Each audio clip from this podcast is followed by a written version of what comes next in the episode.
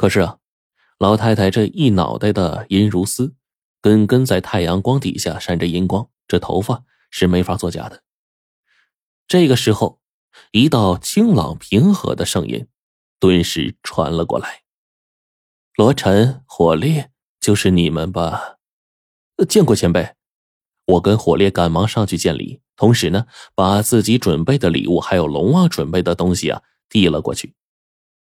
老太太当即就拆开了，一看我们的礼物，哎，然后又看了一眼龙王送的，她这时呢，顿时就把龙王送的那个稀奇古怪的机关小玩具拿出来，然后面带微笑的说：“呵，这一定是小肖托你们带给我的。”我俩点了点头。帮着老太太拎着东西，一同走了三四分钟的山路，到了最后的雀神观所在。这附近呢，是一座不大不小的道观，只是正堂供奉的不是什么神仙鬼怪，而是一只浑身火红、如同凤凰一般的奇怪的鸟。这个时候，仔细看看这只奇鸟，这道观当中啊。除了这只鸟之外，竟然没有其他供奉的东西。看到这一幕，我突然好像受到了触动。这东西形似凤凰，但是比凤凰强壮，不像凤凰那般纤细长羽。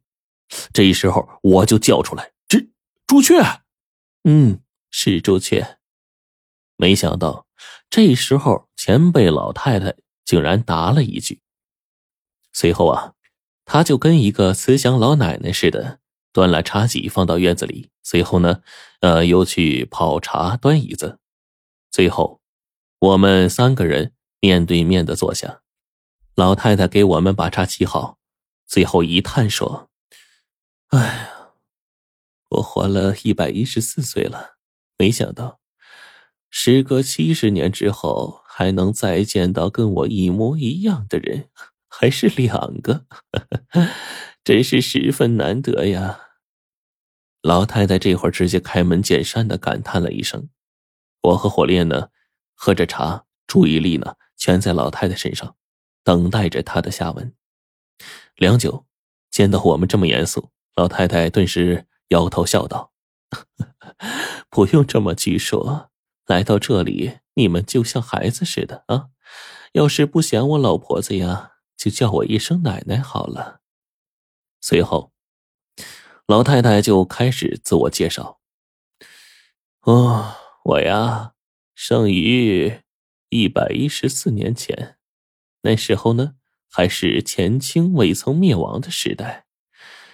我这辈子赶上过太多的军国大事，还有各种浩劫，也曾经办过太多神秘莫测的事件，甚至啊。”这些事件过多，最后呢，我都慢慢忘记了自己办过的案子究竟有多少。啊，民国时期，我是戴笠手底下的灵异小组的第一批组员。新中国建国呢，我也是国家第一批真正开始探秘解谜的人之一。到了现在呀，大概没几个人活的岁数比我长。知道的比我广，我叫宋巧珍，这辈子我供奉的也就是这尊朱雀了。此刻，等贞子奶奶讲完了这些话，我们顿时也不再叙述了。呃，很快便给她起了这么个外号啊，叫了起来。然后呢，我先问贞子奶奶：“您在这海拔三千多米山上住的习惯吗？” 哎呀。四十年了，有什么习惯不习惯的啊？都习惯了。啊，组织那边有安排，会给我这老婆子呀按时的送粮送菜啊。他们都知道老婆子我喜欢清静啊，基本上啊一年也很少打扰我，我就一个人在这住着。这时候火烈忙关心道：“贞子奶奶，那您平时自己在这高山上，身体吃得消吗？”啊，这世界上啊，有很多人，他们天生跟别人不一样。我到现在活了一百一十四岁了，可是说句实在话啊，奶奶，我还不知道有几个一百一十四岁可活呢。时间很久。此刻，忽然听到贞子奶奶这句话，我顿时一愣，不知道为什么，我想起我师傅胡老道了。如果胡老道活了两三百岁是奇事的话，那面前贞子奶奶刚才的那句话又是什么意思呢？活了个一百多岁，却还好几个一百岁可活，这不这不跟师傅胡老道一个性质吗？